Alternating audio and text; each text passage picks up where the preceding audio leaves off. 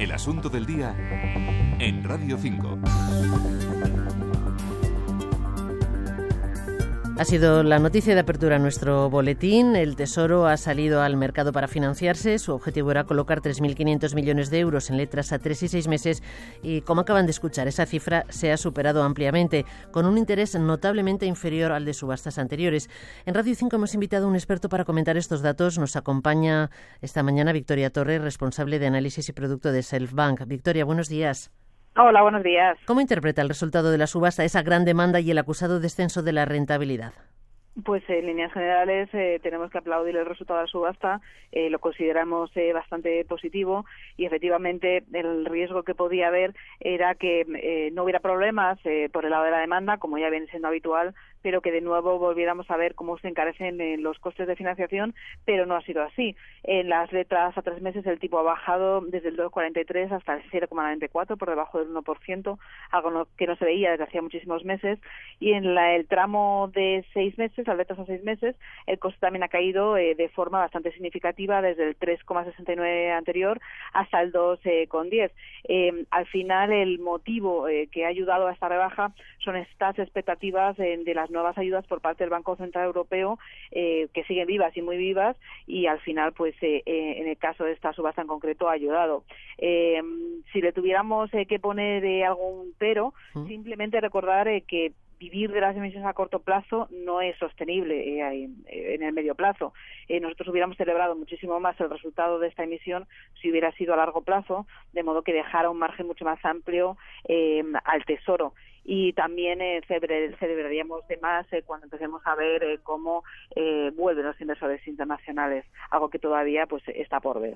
Claro, porque ahora mismo mm, hay muchas expectativas creadas en esa reunión que el Banco Central Europeo va a celebrar el día 6 de septiembre, en la que definirá su estrategia y persisten esas dudas sobre Grecia, la incertidumbre sobre el rescate a España. veíamos también los últimos datos del INE que confirmaban el avance de la recesión económica en nuestro país, lo que disparaba también o hacía que repuntara la prima de riesgo. Eh, ¿Estamos entrando en otra fase de turbulencias?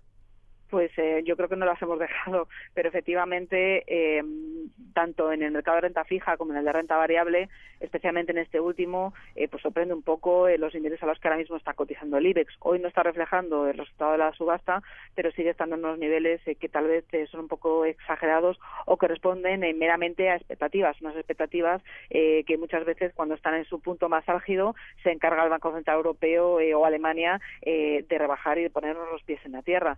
Es cierto que eh, se está respondiendo eh, tanto en la cotización de la renta variable como en esos descensos de la, de la prima de riesgo eh, a unos fundamentales que no son los que de verdad se corresponden con la economía. Y hoy, pues por ejemplo, sin ir más lejos, lo que lo que estamos comentando, el hecho de que se hayan rebajado los datos de crecimiento del PIB español o el hecho de que alguna agencia de calificación ha hecho que tiene tres semanas para revisar si vuelve a rebajar el rating de nuestro país o no o eh, pues eh, eh, la confirmada ralentización de Estados Unidos o China.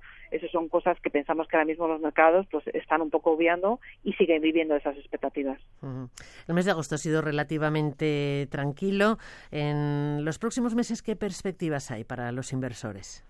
Pues eh, es cierto que llevamos eh, también muchos meses diciendo ese es un mes clave, esta es una cita clave y que ha habido muchas claves que al final pues eh, han decepcionado y no se han convertido en nada. Pero sí que es posible que septiembre sea pues el mes de la verdad, al final el mes de la verdad en el que se sepa si esas ayudas a España van a llegar, cómo van a llegar, en qué condiciones van a llegar, si se nos van a pedir más más condicionalidades y también es necesario que se acabe un poco qué es lo que va a pasar con Grecia después de todos los esfuerzos que se han hecho pues sería realmente pues eh, una pena eh, que no se consiguiera eh, resolver el problema el problema del heno.